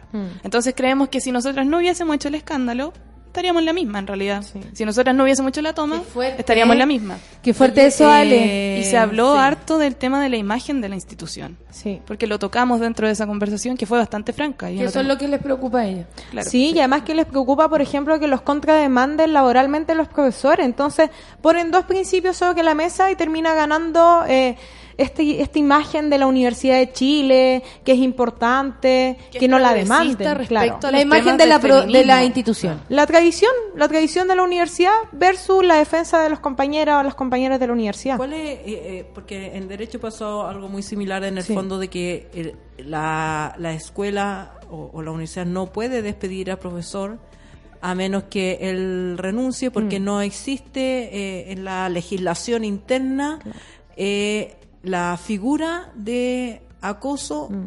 eh, sexual de Sí. profesor-alumno, entiendo, ¿no? En Sí. testamento, sino que eh, a, a- una par, a una Sí. colega, a Se una ve como dos subordinada. personas mayores de claro, edad. supongamos que No supong- ve el abuso de poder. Supongamos que eh, eh, el profesor acosa a la secretaria, ahí la legislación Mm. lo contempla porque hay una eh, eh, subordinación laboral. Pero en este caso, cuando se trata de profesor y alumno, me parece que que no hay como normativa. Mm. Eh, eh, entonces, ¿cuál es la situación de ustedes? en- en- ¿Cuáles son los parámetros en los que se está moviendo este sumario concretamente y qué podría pasar eh, materialmente, eh, más allá de de lo que puedan lograr con la movilización? Pero si el sumario siguiera sus cursos, ¿cuál es como ¿Cuál podría ser el Claro, ¿cuál resultado? podría ser el resultado? Sí, o sea, yo creo que partamos de la base que ahora en la Universidad de Chile hay un protocolo que todavía no entra en vigencia, que contempla las concepciones de acoso sexual. ¿Por qué aún no entra en vigencia? Preguntémosle al rector, yo se lo vengo preguntando de enero en adelante. Qué fuerte. Como existe, pero todavía no entra en vigencia. O y, sea, ese- y lo levantamos nosotras, las estudiantes. Y la universidad no ha dudado en decir, nosotros hemos hecho esto y esto y esto, y en realidad lo hicimos nosotras. Nosotras yo también estaba ahí en representación de mis compañeras de química. Que Para tirar pa'. No, Pa' sí, en verdad es muy Barça, pero nosotros por lo menos esperamos que entre en vigencia y en el Consejo Universitario lo interpelamos, porque si bien ahora está la Fiscalía, la Fiscalía empezó a entrar en vigencia hace una semana por el conflicto de artes. Y esta Fiscalía no quiere recibir todos los casos que se estaban llevando actualmente en las facultades porque son muchos. O sea, hay facultades con más de 70 denuncias, hay facultades con más de 100 denuncias, y dicen, no, mejor que siga los fiscales antiguos porque estamos con como con un colapso. Y el punto es que nosotros ya les dijimos ya, como, no me tenía un protocolo en vigencia que contempla medidas cautelares, que es el principal problema que tenemos en química. Medida cautelar significa para que la gente entienda que el profesor no vaya a hacer clases Separación mientras, de eh, espacios. claro. Nosotras, Ah, y para responder también lo que tú preguntabas, Alejandra, nosotras sabemos que no podemos pedir la renuncia. Sabemos, y lo aprendimos con el caso de Carmona, y Sí. qué lata, la universidad debería echarlos al toque. Pero bueno, como hay estatuto administrativo, no se puede. Entonces lo que hicimos fue pedir medidas cautelares.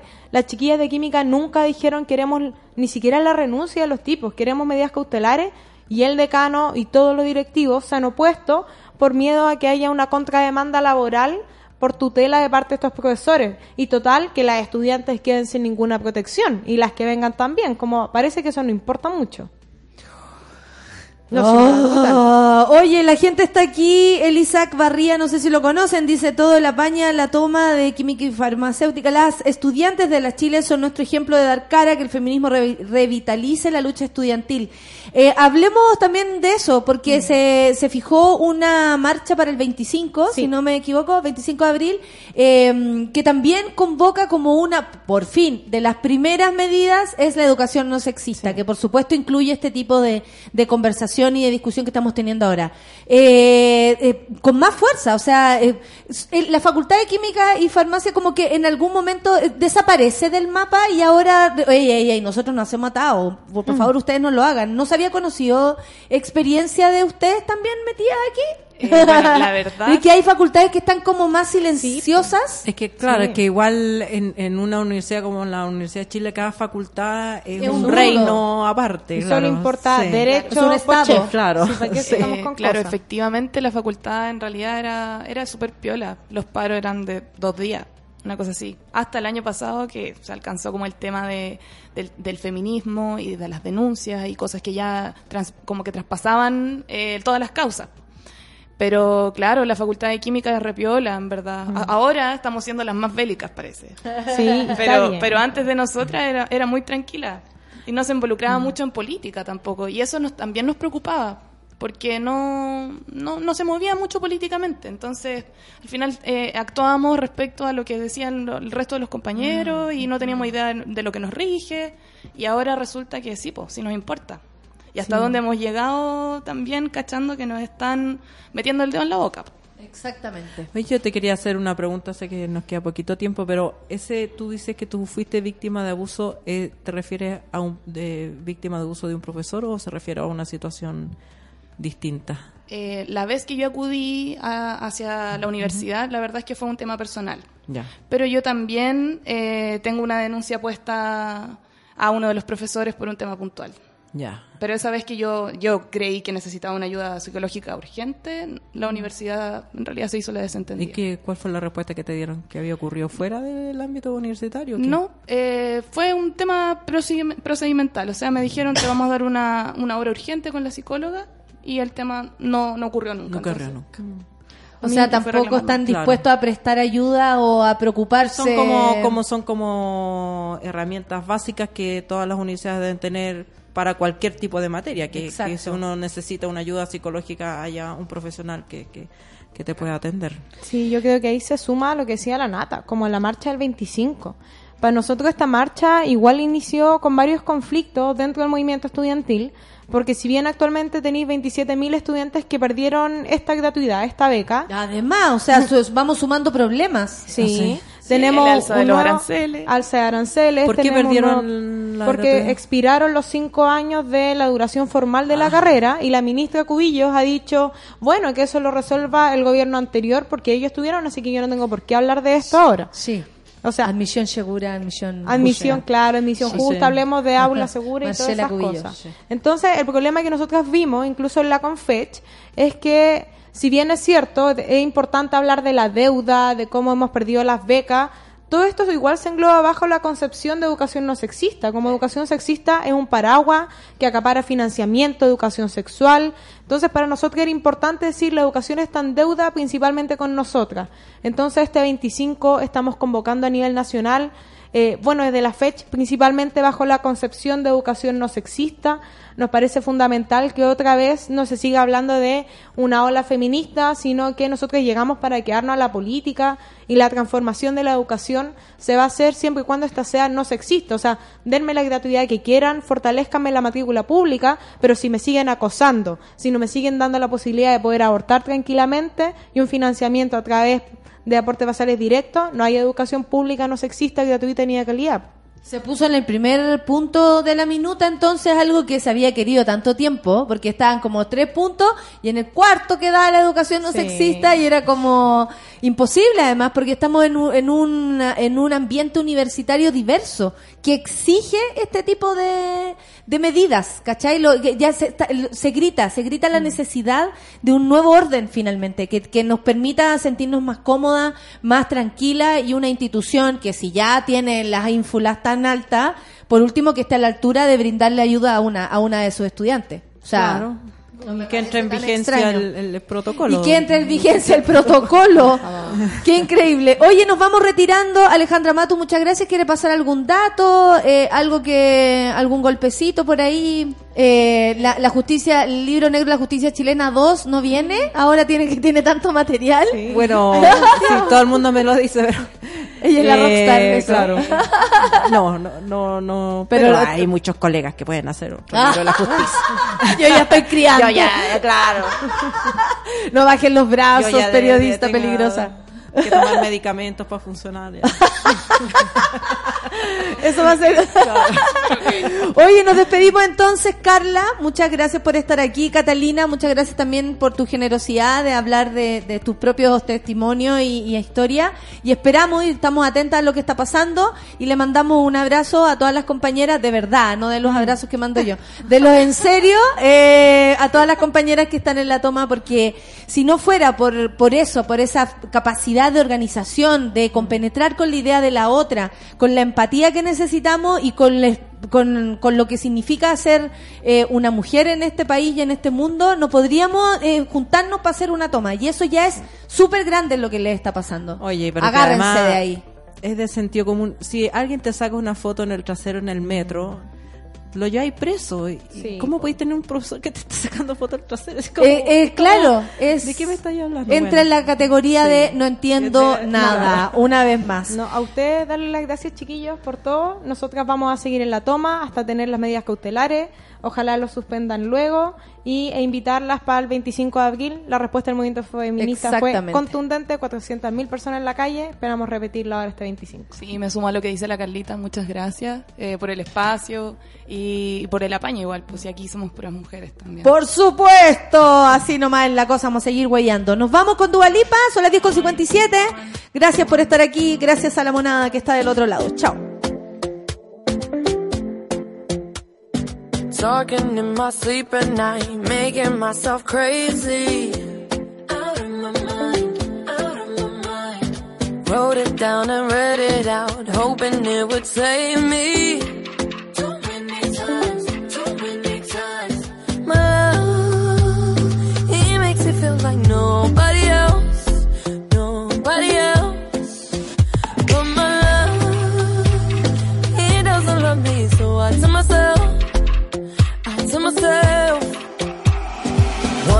Don't pick up the phone. You know he's only calling cause he's drunk and alone Two, don't let him in. You have to kick him out again. Three, don't be his friend. You know you're gonna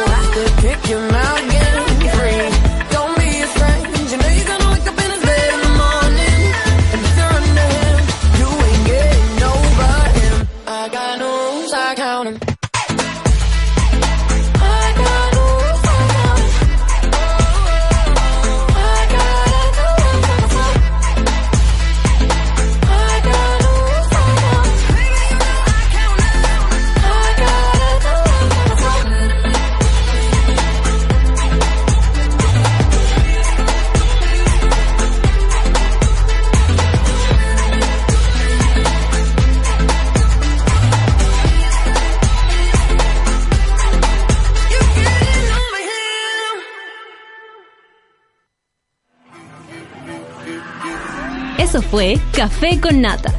Gracias por ser parte de esta comunidad y hacer de Mordor un lugar más apacible.